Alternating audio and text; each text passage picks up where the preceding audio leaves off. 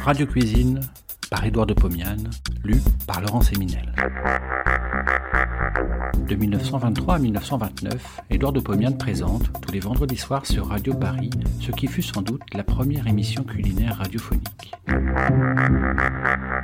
Cela s'appelait Radio Cuisine.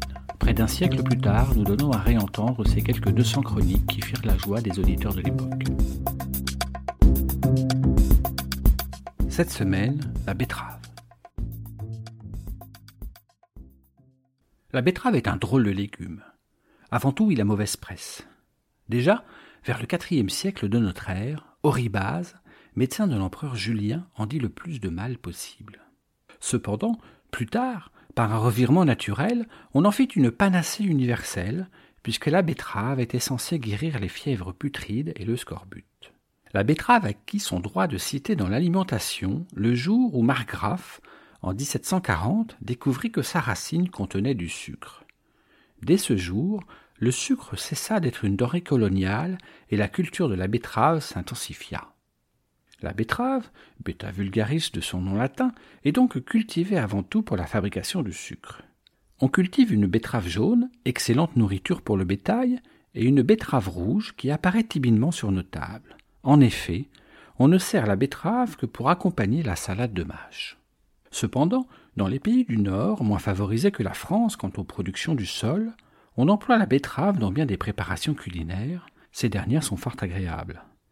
Il est donc naturel que nous en parlions au moment où la betterave abonde sur les marchés.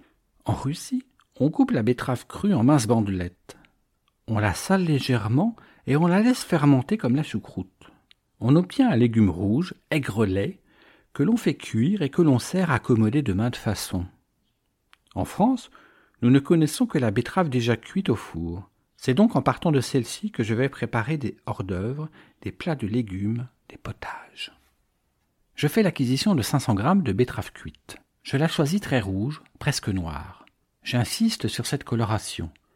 Je rejette les grosses racines de couleur rose, je ne prends que les racines longues et minces. Je les épluche et les lave à l'eau froide pour enlever la cendre qui les souille souvent.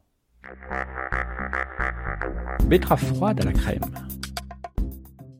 Dans un bol, je mélange 125 g de crème épaisse avec 2 cuillères à café de moutarde. J'y ajoute une cuillère à café de vinaigre. Je sale. Puis, je prends 250 g de betterave cuite. Je l'épluche et la lave.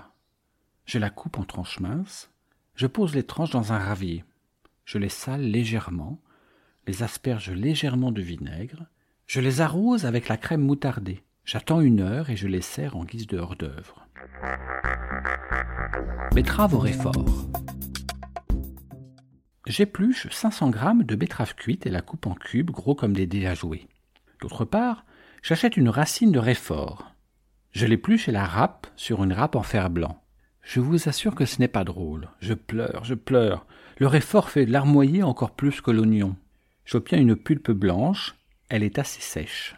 Je lui ajoute trois cuillères à soupe d'eau froide et autant de vinaigre. Je sale, je mélange avec la betterave et je conserve dans des pots à confiture. C'est un accompagnement exquis pour les rôtis et surtout pour le bœuf bouilli. Betterave chaude à la crème. Je prends 500 g de betterave cuite au four. Je l'épluche, je la lave et je la hache finement au hachoir sur une planche. Dans une poêle, je pose 60 grammes de beurre. Je porte sur le feu. Le beurre fond, j'ajoute la betterave, je la laisse se chauffer en mélangeant à la spatule de bois. Elle est chaude. Je sale, j'ajoute deux cuillères à café de vinaigre.